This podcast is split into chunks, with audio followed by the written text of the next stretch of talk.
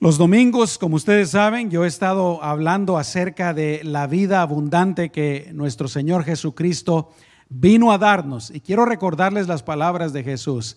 Él dijo, yo he venido, este es mi propósito, esta es la razón de mi venida. Y dice, a darles vida y vida en abundancia. Pero hoy yo quiero compartir un tema que he titulado Plenitud de vida en Cristo. Nos habla de algo similar y vamos a estudiar un poco de lo que el apóstol Pablo dijo en Colosenses capítulo 2 versículos 9 al 13. Si gustan abrir sus Biblias o, sus aplicaciones de Biblia, pueden hacerlo. Colosenses capítulo 2 versículos 9 al 13. Amén. Y quiero leerlo. Dice la palabra del Señor, porque hablando de Jesús, porque en Él habita corporalmente toda la plenitud de la deidad. Versículo 10. Y vosotros, ahora está hablando a los cristianos, y vosotros estáis completos en Él, que es la cabeza de todo principado y potestad en él también fuisteis circuncidados, con circuncisión no hecha a mano, al echar de vosotros el cuerpo pecaminoso carnal en la circuncisión de Cristo, sepultados con él en el bautismo, en el cual fuisteis también resucitados con él, mediante la fe en el poder de Dios que le levantó de los muertos y a vosotros, estando muertos en pecados y en la incircuncisión de vuestra carne, os dio vida juntamente con él, perdonándoos todos los pecados. Cuando uno lee estos pasajes, hermanos, y uno no conoce las escrituras, uno no conoce la obra de Jesucristo, uno puede decir o pensar pero ¿de qué está hablando el apóstol Pablo? Hay cosas ahí incomprensibles. Hay cosas que uno podría decir, uno indocto, uno que no conoce la palabra del Señor. Esto aquí hasta son tonteras. El mismo Pablo dijo que aquellos que no creen en Jesucristo piensan que el Evangelio es una locura. En una ocasión el apóstol Pedro dijo hablando de Pablo, de lo que él había escrito, que habían algunas cosas difíciles de entender y que algunos las torcían precisamente para tratar de dejar en mal al Evangelio. Y uno podría pensar, bueno, aquí tal vez están algunas de esas cosas difíciles de entender. Pero hoy vamos a meditar, mis amados hermanos, en el significado de estas palabras. Pero primero vamos a hacer una oración. Oren conmigo. Señor, te damos gracias por tu palabra. Te damos gracias porque hoy vamos a meditar y a ser recordados o tal vez entender por primera vez lo que el apóstol Pablo, inspirado por el Espíritu Santo, estaba diciendo con estas palabras. Señor, gracias por la dirección de tu Espíritu Santo y que este mensaje, Señor, esta lección, sea verdaderamente de bendición, de edificación para nuestras vidas. Pero gracias especialmente por lo que tú hiciste por nosotros, pero también hiciste con nosotros, Señor, que es de lo que vamos a estar hablando un poquito en esta tarde. A ti te damos toda la gloria y toda la honra en el nombre de Jesús. Amén y amén. Esta, como ustedes ya saben, es una carta o como también las conocemos, una epístola a la iglesia que estaba en la ciudad de Colosa. Fue escrita más o menos en el año 60 después de Cristo. Y si Cristo murió en el 33, quiere decir que Pablo escribió esta carta unos 27 años después de la muerte de nuestro Señor Jesucristo. Y Pablo estaba en la cárcel cuando él escribió esta carta. Y es increíble, mis amados hermanos, hay cuatro cartas que el apóstol Pablo escribió estando en la cárcel, pero es increíble tratar de fijarse de la actitud, de la fe que el apóstol Pablo manifiesta cuando él escribe estas cartas. Por ejemplo, al principio del servicio leíamos ese pasaje que dice, regocijaos y otra vez os digo, regocijaos. Esa fue una, una carta que el apóstol Pablo también escribió desde la, desde la prisión. Verdaderamente el conocimiento de Pablo de Jesucristo y de la obra de Jesucristo era, mis amados hermanos, tan excelente que él podía estar en la prisión y aún sabiendo que probablemente le iban a quitar la vida quién sabe cuándo, pero en poco tiempo, y él estaba tranquilo, él estaba contento, él estaba confiado plenamente en el Señor. Y eso es precisamente lo que hace, hermanos, cuando uno conoce al Señor, cuando uno conoce la obra del Señor por nosotros, pero principalmente cuando nosotros nos apropiamos de esa obra del Señor de, las bendiciones, de los beneficios, de las promesas de nuestro Señor Jesucristo para nuestra vida. ¿Cuántas pueden decir amén? Porque uno puede, mis amados hermanos, conocer la palabra de Dios. Uno puede conocer las promesas de Dios. Pero si uno no se apropia de esas promesas, es como que uno no las conociera.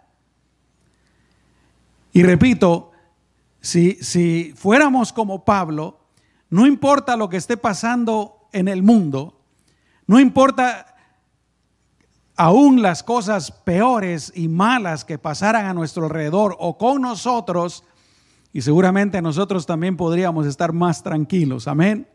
Podríamos estar más gozosos, más confiados en el Señor.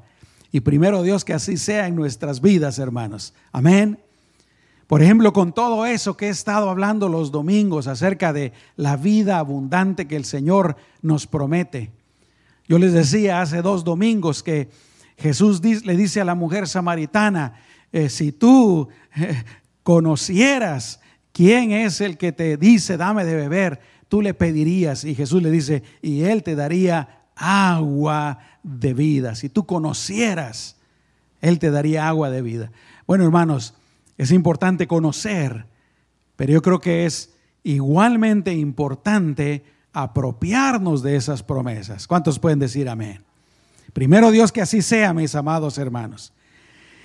Y la Biblia Reina Valera de 1960, a esta sección que leímos del libro de Colosenses o de la carta de Colosenses, esta Biblia la titula precisamente Plenitud de vida en Cristo. Y es ahí de donde yo también saqué el título de esta lección. Y se refiere precisamente pues a la vida que Dios nos da cuando nosotros corporalmente toda la plenitud de la deidad. En otras palabras, Dios es Jesucristo. Jesús es Dios en carne. Jesús es el único Dios creador de todas las cosas. Jesús posee todos los atributos de Dios. Él es todopoderoso, Él es omnisciente, Él es omnipresente, inmutable, eterno, soberano, existente en sí mismo, santo, trascendente y todos los atributos de Dios. Pero en el versículo 9 al 15 que, que leímos, ahí hay seis, podríamos decir, seis cosas que Dios hizo no solamente por nosotros, pero por, por en nosotros, por nosotros y en nosotros. No las vamos a estudiar hoy, hoy las seis, pero yo quiero que meditemos en tres de, esas eh, eh, cosas que el Señor hizo por nosotros y en nosotros y que nos dejan saber por qué tenemos los cristianos plenitud de vida en Cristo. Y antes de hablar de esas tres cosas, quiero explicarles otra, otro asunto. ¿Por qué Pablo escribió esta carta a los colosenses? ¿Cuál fue la razón principal? En la iglesia de los colosenses se habían metido algunos o tal vez habían surgido de entre ellos mismos. Recuerden que al principio la iglesia, hermanos, era formada principalmente de, judíos, ¿verdad? Luego fue que eh, se empezó a predicar el Evangelio a los gentiles, especialmente Pablo. Pero se habían metido algunos eh, judíos que estaban diciendo que uno como creyente tenía que hacer ciertas cosas de la ley judía y que esas cosas de la ley judía eran las que tenían mayor peso y llegaban al extremo aún de, ¿cómo se podría decir?, de desvalorizar a Jesucristo, hacerlo menos. Y esa es una de las razones por las que Pablo empieza diciendo ahí en el versículo 9, ¿no? De que en Jesucristo está toda la deidad. Amén. Y así es que cuando Pablo escribe esta carta, él está tratando de, de decirle a los colosenses, no se dejen llevar tanto por estas cosas que estas personas les están diciendo, sino recuerden lo que yo les he enseñado tan importante que es la doctrina, hermanos, y la doctrina sana. Uno debe de tener cuidado con lo que escucha, con lo que cree. Y voy a aprovechar esta oportunidad. Hace ah, algunas semanas atrás eh, me escribió alguien y me dice, pastor, fíjese que he estado viendo estos videos en YouTube y eh, yo quería saber su opinión. Y obviamente los videos estaban criticando algo bueno de la iglesia en general, del evangelio en general. Y ya le digo yo, ¿verdad? Eh, ¿Sabes qué? Le digo, eh, ahorita no puedo entrar en detalles para explicarte, porque estábamos texteando, ¿no? no puedo entrar en detalles para explicarte eh, con detenimiento lo que tú me estás preguntando. Pero sí te quiero decir esto. Hay personas que se la pasan solamente viendo lo malo y aún viendo cosas malas donde no hay cosas malas. Algunos de ustedes se han dado cuenta de eso, hermanos. Y hay personas que solamente, seguramente están amargados o, o tienen una mala motivación, eh, solo Dios sabe qué es lo que está pasando, pero que se la pasan solo criticando. Y lo único que logran es causar división, es dejar a la gente con amargura o, o confusa. Y yo le preguntaba, ¿cómo te quedaste al terminar de ver esos videos? Y me dice, sí, pues sí, es cierto. Se queda uno Sí, negativo.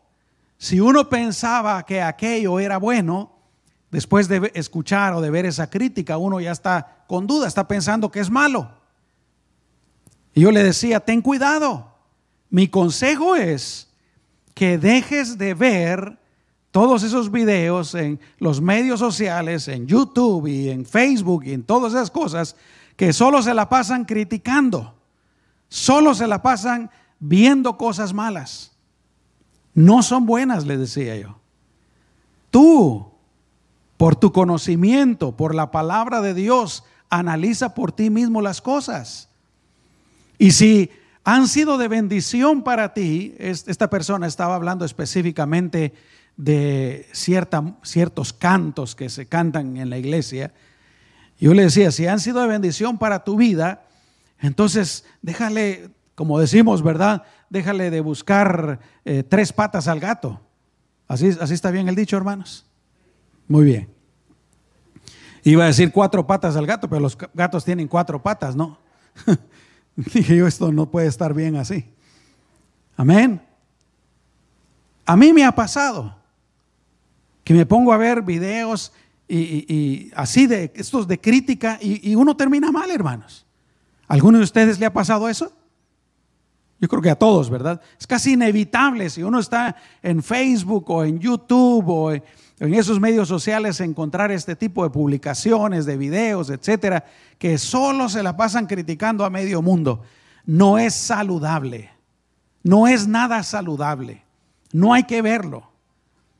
O a veces eh, también el, Andreita, el teléfono de tu abuelita aquí.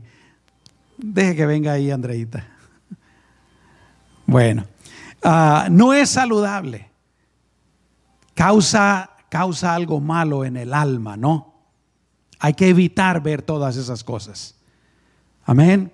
Siempre van a haber personas así. Y eso es lo que había sucedido aquí en, en Colosenses. Amén. Espero que no me haya perdido, mis amados hermanos. Voy bien. Muy bien. Aleluya. Así es que Pablo pues está tratando de contrarrestar lo que estas personas están diciendo y les está tratando de recordar y enseñar cuál es la verdad que él ya les ha enseñado. Así es que otra vez quiero que meditemos en tres cosas que el Señor hizo por nosotros o en nosotros, por lo cual nosotros tenemos plenitud de vida. En primer lugar, tenemos plenitud de vida, dice Pablo, porque estamos completos en Cristo. Versículo 10 dice, y vosotros, ahora hermanos, Pablo se lo está diciendo a los colosenses, pero Pablo nos lo está diciendo a nosotros también. Amén. Pablo me lo está diciendo a mí, Pablo te lo está diciendo a ti. Y Pablo, inspirado por el Espíritu Santo, quiero cambiar esto, Dios nos lo está diciendo a nosotros. Y el Espíritu Santo por medio de Pablo dice, y vosotros estáis completos. Aleluya. Vosotros estáis completos. Aleluya. ¿Cuántos pueden decir? Wow, yo estoy completo. A ver, díganlo, hermanos. Yo estoy completo. Si la palabra de Dios dice que yo estoy completo, yo estoy completo. Si el Espíritu Santo dice que yo estoy completo, yo estoy completo. Amén. Y qué bueno, porque a veces pueden venir pensamientos negativos a nosotros, que nos hacen sentir menos o incompletos, ¿verdad? Y dice el versículo 10, vosotros estáis completos en Él, en Jesucristo, que es la cabeza de todo principado y potestad. Es como que Pablo le está diciendo a los colosenses, ya ustedes lo tienen, ya Dios lo ha hecho en ustedes. Dejen de estar escuchando esas cosas que estas personas les están enseñando que no son verdaderas, no son, no son buenas. Porque ustedes ya lo tienen. Iba a decir hace un ratito, hermanos, cuando estaba hablando de eso, de las publicaciones y los videos y todo eso, que también hay que tener cuidado a quien uno escucha también en los medios sociales. Estoy hablando de predicadores en los medios sociales. Estoy hablando tal vez de pastores en los medios sociales. Y voy a decirlo también, profetas, apóstoles en los medios sociales. Hay que tener cuidado, hermanos. Porque no solamente porque una persona usa el nombre de Jesucristo y menciona pasajes de la Biblia, está diciendo la verdad. A lo mejor su mensaje está retorcido, está torcido no es un buen mensaje. Y uno debe de, saber si lo que está uno escuchando o viendo está correcto. Amén. Y seguramente los colosenses se sentían así, ¿no? Viene esta gente y les empiezan a decir otras enseñanzas, otras cosas que parece que están bien. Está, están hablando de, de, circuncisión, está hablando de otras cosas y parece que están bien y ellos están confundidos. Y los líderes de la iglesia no saben qué hacer.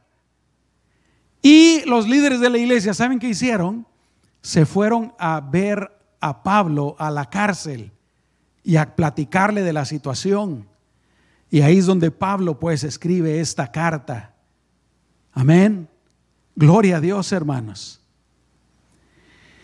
Y dice, vosotros estáis completos. Esto quiere decir que hubo un momento en que estábamos incompletos, ¿no es cierto? Si ahora estamos completos, hubo un momento en que estábamos incompletos. Romanos capítulo 3, versículo 23 dice que a causa del pecado, pon atención, estamos destituidos de la gloria de Dios. Destituidos de la gloria de Dios. Una persona que no ha creído en Jesucristo, que no le ha recibido como Salvador y Señor, está destituida de la gloria de Dios. Esa palabra destituida tiene dos, significados. En primer lugar, quiere decir separar a alguien de una posición o de un cargo, ¿no? Cuando, por ejemplo, eh, digamos, corren a una persona que ocupaba una posición administrativa o política, ¿cuál es la palabra que se usa, hermanos? Destituido. Fulano de tal fue destituido de su cargo. Y la Biblia dice que nosotros estábamos destituidos. Amén. El pecado nos había destituido de qué, mis amados hermanos? De la posición tan honrosa en la que Dios nos había creado originalmente. ¿Sabían ustedes que cuando Dios hizo a Adán y Eva originalmente, les dio a ellos toda la autoridad sobre toda la tierra? ¿Cuántos de ustedes lo sabían, hermanos? Le dio autoridad sobre toda la tierra. Génesis capítulo 1, versículo 27 en adelante dice, y creó Dios al hombre a su imagen a imagen de Dios lo creó, pero no solo al hombre lo creó a su imagen, a la mujer también. Dice, varón y hembra los creó y los bendijo Dios y les dijo, fructificad y multiplicaos, llenad la tierra. Y aquí viene, y sojuzgadla, sojuzgadla. ¿Qué quiere decir eso? Ustedes son los jueces de toda la tierra. Ustedes son las, los que tienen el dominio sobre toda la tierra. Y dice después, y señoread. Ellos tenían el señorío sobre toda la tierra. Dice, en los peces del mar, en las aves de los cielos y en todas las bestias que se mueven sobre toda la tierra. Así es como Dios nos había eh, creado, pero el pecado nos destituyó, nos separó de esa posición tan honrosa con la que Dios nos había, había creado. ¿Alguna vez ustedes se habían preguntado, hermanos, por qué el pecado contaminó toda la tierra, todos los animales, toda la creación? Si los que pecaron fueron Adán y Eva. Entonces, ¿por qué se, se contaminó todo? Esta es la razón. Adán y Eva tenían toda la autoridad y el señorío sobre toda la creación. Y la otra cosa, ¿Por qué el día de hoy Satanás es el príncipe de este mundo? Precisamente por eso, porque Adán y Eva tenían el señorío y al pecar ese señorío pasó a manos de Satanás. Fíjese qué tremendo. Por eso dice Romanos, pues que estamos destituidos de la gloria de Dios, de esa posición tan, tan gloriosa. Pero no solamente nos nos destituyó de esa posición, pero nos destituyó de Dios mismo, ¿no? Adán y Eva tenían una relación perfecta con Dios y cuando vino el pecado, ¿qué pasó? Hubo una separación. Primero estaban con Dios y luego andaban huyendo de Dios, escondiéndose de Dios.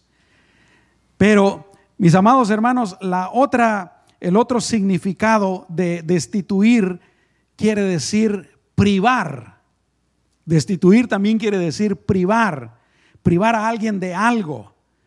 Y todos los seres humanos con el pecado fuimos privados, primero, de lo que ya dije, ¿verdad? Del estado original y todos los beneficios de nuestro estado original y también de nuestra relación perfecta con nuestro Creador. Pero ahora Pablo le dice a la iglesia, ustedes están completos. ¿Por qué? Porque cuando una persona cree en Jesucristo, mis amados hermanos, esa persona es restituida, ya no es destituido, sino es restituida de esas cosas que había perdido. ¿Cuántos pueden decir gloria a Dios, mis amados hermanos?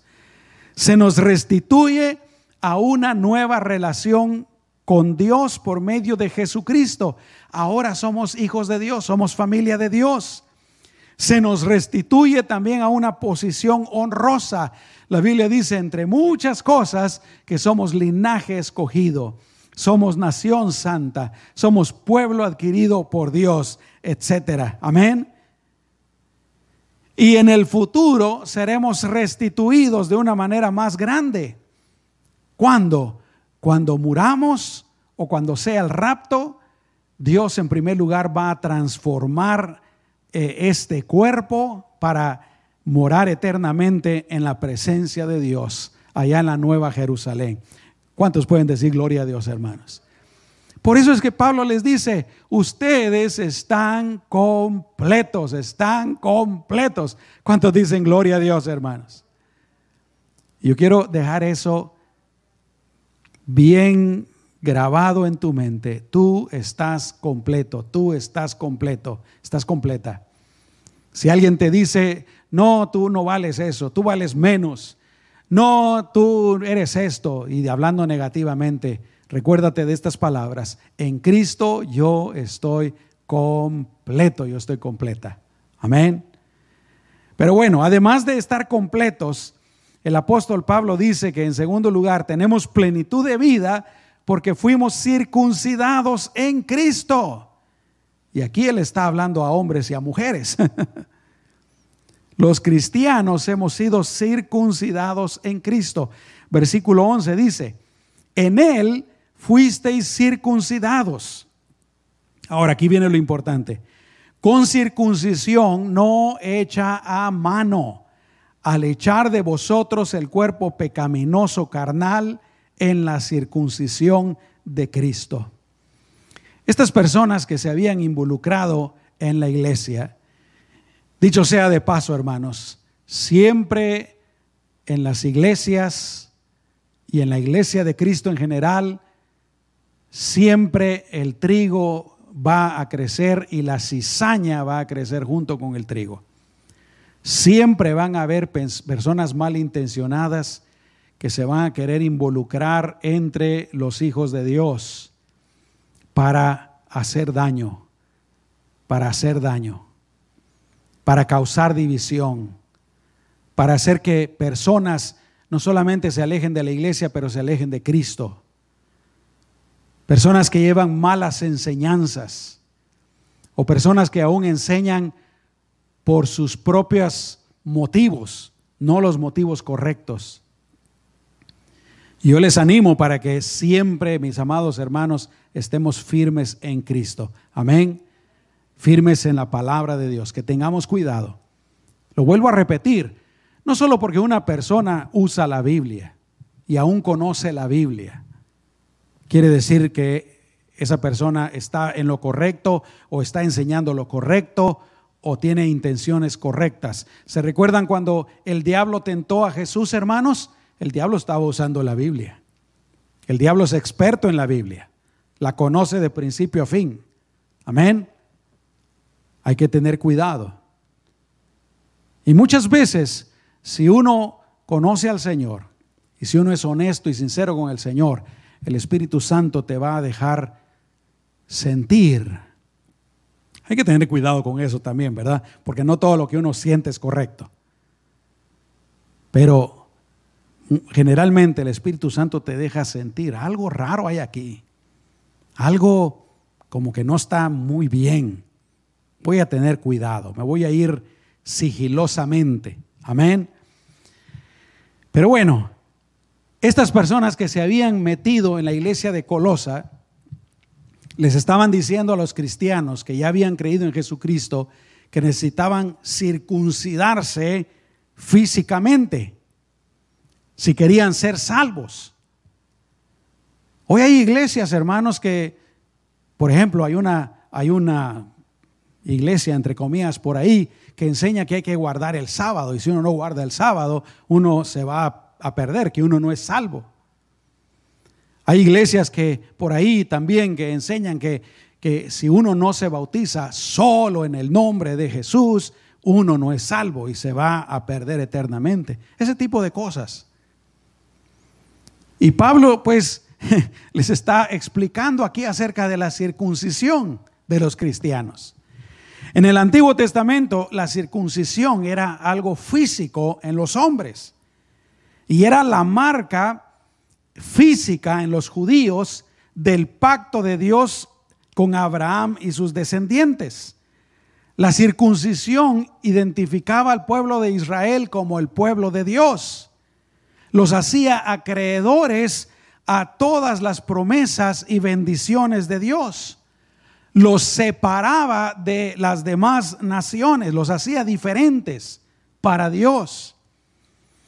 Y en ese mismo capítulo de Colosenses, un poquito más adelante, en el versículo 17, Pablo nos dice que todo lo que se hizo en el Antiguo Testamento era como una figura de lo que ocurriría en el Nuevo Testamento.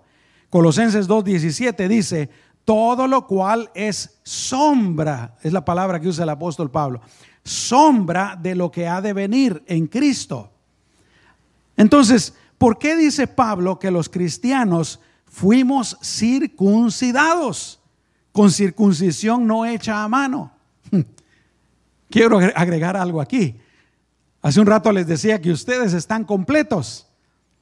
Aquí les va otra. Ustedes están circuncidados también. Las mujeres también. ¿Por qué dice Pablo esto?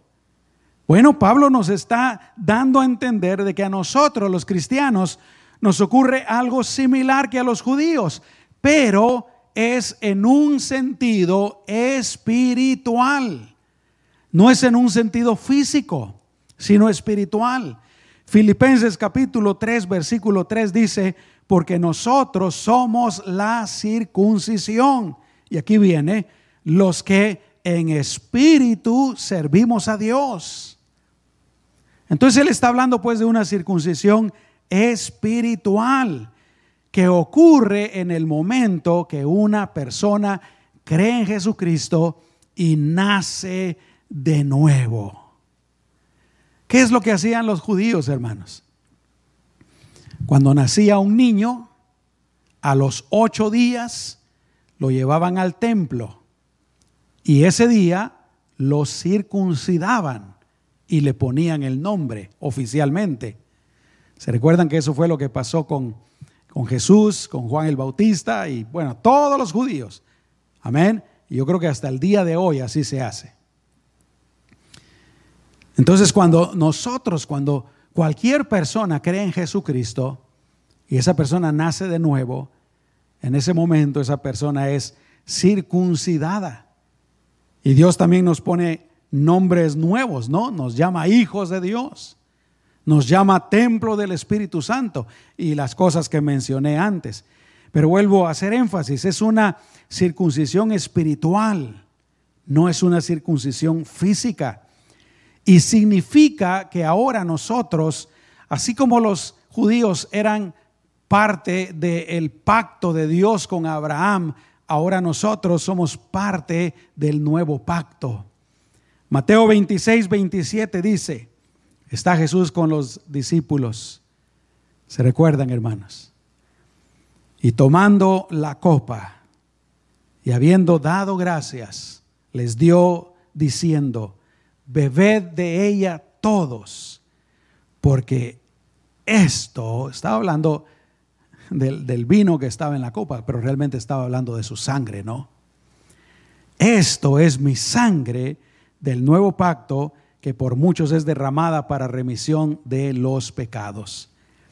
Y como parte de ese pacto nuevo, hermanos, nuestros pecados son perdonados con solamente creer en Jesucristo. ¿Cuántos pueden decir gloria a Dios, hermanos? Los judíos en el Antiguo Testamento tenían que salvarse por guardar la ley y ni uno se guardó se salvó por guardar la ley, hermanos, porque es imposible guardar la ley. Amén. Los que se salvaron, y sí son muchos los que se salvaron, no se salvaron por guardar la ley, sino se salvaron por fe, como lo hizo Abraham, ¿no? El justo por la fe vivirá. Pero nosotros, hermanos, amén, ahora Jesucristo ya cargó con nuestros pecados, murió en la cruz del Calvario, fue sepultado y resucitó al tercer día. Y todo lo que necesitamos hacer es creer en Jesucristo. Y en ese momento somos circuncidados. Y ese nuevo pacto, repito, nos da el perdón de nuestros pecados. Nacemos de nuevo, somos hechas nuevas criaturas, somos hechos hijos de Dios. Y Dios nos aparta del mundo y del pecado y nos da vida eterna. Amén.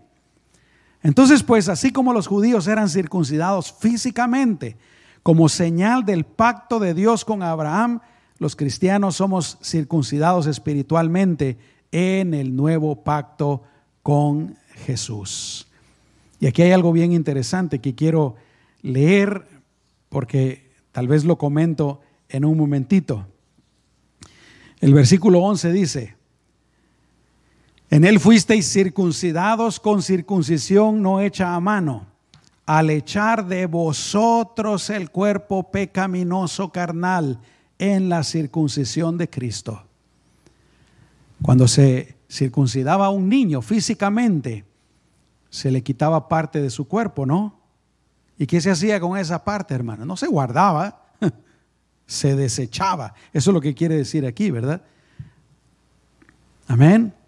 Pero en nosotros lo está hablando de una manera espiritual. Al echar de vosotros el cuerpo pecaminoso carnal en la circuncisión de Cristo. Tengan eso en mente porque vamos a, tratar de mencionarlo en un momentito. Así es que no solamente estamos completos en Cristo, pero también estamos circuncidados. Pero en tercer lugar, tenemos plenitud de vida porque fuimos, dice Pablo, sepultados y resucitados en Cristo. Aquí les va otra, mis amados hermanos. Todos ustedes están completos, están circuncidados, pero también fueron sepultados. Alguien va a decir, wow, yo. Sí, también fuimos sepultados. Pero lo bueno es que no nos quedamos sepultados, también fuimos resucitados. Y vamos a explicar de eso. Versículo 12 dice, sepultados con Él en el bautismo, en el cual fuisteis también resucitados con Él mediante la fe en el poder de Dios que le levantó de los muertos. Amén. Obviamente no está hablado, hablando de una sepultura literal, ¿verdad? Porque si no ya no estuviéramos aquí, estuviéramos en el cementerio. Está hablando de una sepultura, en primer lugar, simbólica. Y el apóstol Pablo menciona el bautismo. Ustedes que se han bautizado saben que el bautismo es un simbolismo, ¿no? Antes de meter al agua a la persona que se está bautizando, simboliza su vida sin Cristo. Cuando esa persona es sumergida en el agua, simboliza que se está enterrando, se está sepultando a la vieja persona. Y al sacarla, simboliza que se está sacando a la persona nueva en Cristo. Ese también es un simbolismo de la muerte y de la resurrección de nuestro Señor, ¿no? Jesucristo, antes de morir, fue muerto y fue qué? Sepultado. Pero al tercer día resucitó. También el bautismo es un símbolo de la muerte y la resurrección de Cristo. Escucha lo que dice Romanos capítulo 6, versículos 3 y 4. Dice, ¿O no sabéis que todos los que hemos sido bautizados en, Cristo Jesús, hemos sido bautizados en su muerte? Porque somos sepultados juntamente con Él para muerte por el bautismo, a fin de que como Cristo resucitó de los muertos por la gloria del Padre, así también nosotros andemos en vida nueva. Aleluya. Entonces, pues, eh, los cristianos fuimos muertos y sepultados en Cristo espiritualmente hablando, mis amados hermanos. ¿Cuántos dicen amén? Aunque yo he conocido algunos que, que se llaman cristianos, pero que no han muerto realmente. No son verdaderos cristianos. ¿Sabían ustedes eso? A veces en las iglesias hay personas que se llaman cristianos, pero no han muerto al viejo hombre, a la vieja naturaleza. Y andan metidos ahí en las iglesias y se llaman cristianos y cantan. Y algunos hasta sirven, pero no han muerto a la vieja naturaleza.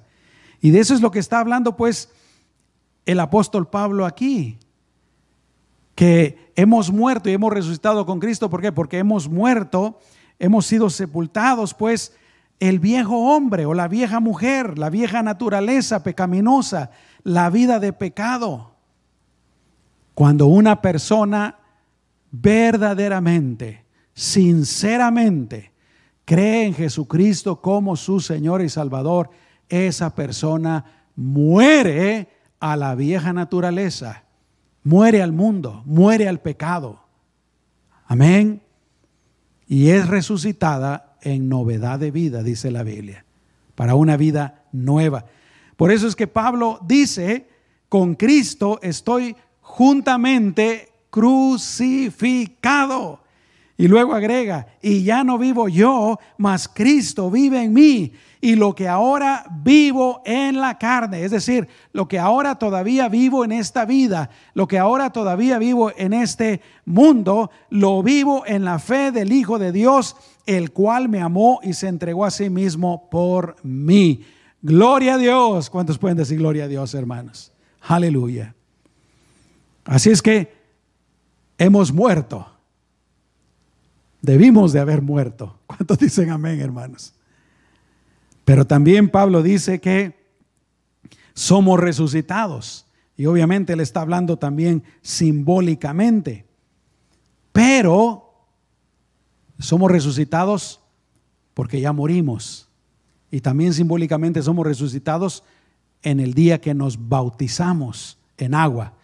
Y yo creo, hermanos, que eso nos recuerda la relevancia que tiene el bautismo en agua, ¿no? Por eso es que la Biblia nos manda que todas las personas que creamos en Jesucristo debemos de bautizarnos en agua. Aunque les recuerdo, el bautismo en agua no tiene ningún efecto más que el simbolismo, pero aún así es, es algo que debemos de obedecer. Pero el asunto es que también fuimos resucitados, pero, quiero decir, resucitados simbólicamente, pero la Biblia dice que un día también seremos resucitados. ¿Cuántos dicen amén, hermanas? Déjenme recordarles algo, hermanos. Todos probablemente vamos a morir. Si Cristo no viene todavía. Amén. Y ya sé, mis amados hermanos, en, la carne uno no quiere morir. En la carne uno tiene miedo, ¿verdad? Pero la verdad es que todos vamos a morir. Y yo no sé por qué, conforme uno se va haciendo más viejito, esa verdad, yo sé que ninguno de ustedes entiende lo que voy a decir ahorita. Pero esa realidad es más latente, hermanos. Como que uno se va haciendo más a la idea y conformando. Se los digo sinceramente. Es interesante. Pero esto es lo bueno un día Cristo nos va a resucitar. Amén. Él va a unir nuevamente nuestra alma, nuestro espíritu y este cuerpo, este cuerpo. Hermano, hermana, no digas qué feo estoy, qué fea estoy. No te fijes en tus defectos, hay que el pelo así, que las orejas así, que los ojos allá, que los cachetes, que esto y que el otro. No digas nada de eso porque con ese mismo cuerpo vas a existir eternamente. Amén. A menos que, esto no lo sabemos. esto nadie lo sabe. A menos de que el Señor nos vaya a embellecer un poquito, ¿verdad? La Biblia no habla acerca de eso. Pero bueno, segunda de Corintios 4:14 dice, sabiendo que el que resucitó al Señor Jesús, a nosotros también nos resucitará con Jesús. Segunda de Timoteo 2:11 dice, palabra fiel es esta. Si somos muertos con Él, también viviremos con Él. Aleluya. Hermanos, y nosotros vamos a vivir eternamente en la presencia de nuestro Creador. ¿Cuántos dicen amén, hermanos? Hermanos, nosotros estamos completos en Cristo. Nosotros estamos circuncidados espiritualmente hablando en Cristo. Y hemos muerto y hemos resucitado. Casi se me olvida mencionar lo de que se echa esa parte del cuerpo, y con esto voy a terminar. En una circuncisión física, como les estaba diciendo, se corta un pedazo de, de la persona y se echa fuera, ¿no? Cuando uno cree en Jesucristo, ¿qué es lo que se debe de echar fuera, hermanos? Esa naturaleza de pecado, esa naturaleza pecaminosa. Amén. Pero bueno, vuelvo a repetir, estamos completos en Cristo, hemos sido circuncidados espiritualmente, somos del Señor, somos el pueblo de Dios, apartados para Él, y hemos muerto y hemos resucitado en Cristo. ¿Cuántos dicen amén, hermanos? Vamos a orar. Amén. Aleluya. Amado Señor, te damos gracias, gracias, gracias, gracias por tu obra, Señor, en nuestras vidas. Como lo he dicho varias veces ya, tu obra por nosotros, pero también tu obra en nosotros, Señor. Gracias, Señor, porque con confianza podemos decir, yo estoy completo en Cristo. No me hace falta nada. El pecado me había destituido de la gloria de Dios, pero ahora yo estoy completo. Tengo una relación con mi Creador, con mi Padre Celestial. Mi posición de honor, Señor, ha sido restituida y será restituida completamente cuando esté en tu presencia. Gracias, Señor, en el nombre de Jesús. Aleluya. Mis amados hermanos, todos con sus ojos cerrados. Quiero hacer algo que el Espíritu Santo ponía en mi corazón cuando estábamos cantando ese canto tan, bonito de que Dios lo hará otra vez. Yo quiero decirte de parte del Señor. Y para aquellos que nos están viendo también por Facebook o por YouTube, si tú necesitas un milagro en tu vida, esto lo vengo diciendo desde el 2019, pero es cierto. Si tú necesitas un milagro en tu vida, el Señor Jesús es la persona correcta. Y este es el momento apropiado. Yo te invito para que le pidas al Señor con todo tu corazón, clamando al Señor. Y te digo, Él lo puede hacer. Para Él no hay nada imposible. ¿Eres tú esa persona que necesita ese milagro? Ese milagro. Algo que anhela tu corazón. Algo que parece imposible. Algo que tal vez le has estado pidiendo y no se ha hecho una realidad. El Señor podría hacerlo esta noche. Y yo voy a unirme contigo para pedirle al Señor. Amado Señor, yo estoy seguro que hay personas que me están escuchando en este momento, que las podemos contar entre aquellos que necesitan un milagro, algo imposible para los seres humanos, para la ciencia tal vez, pero para ti no hay nada imposible, Señor. Y Señor, en este momento te pedimos, que tú hagas un milagro. Yo te pido, Señor, que hagas un milagro en esa vida.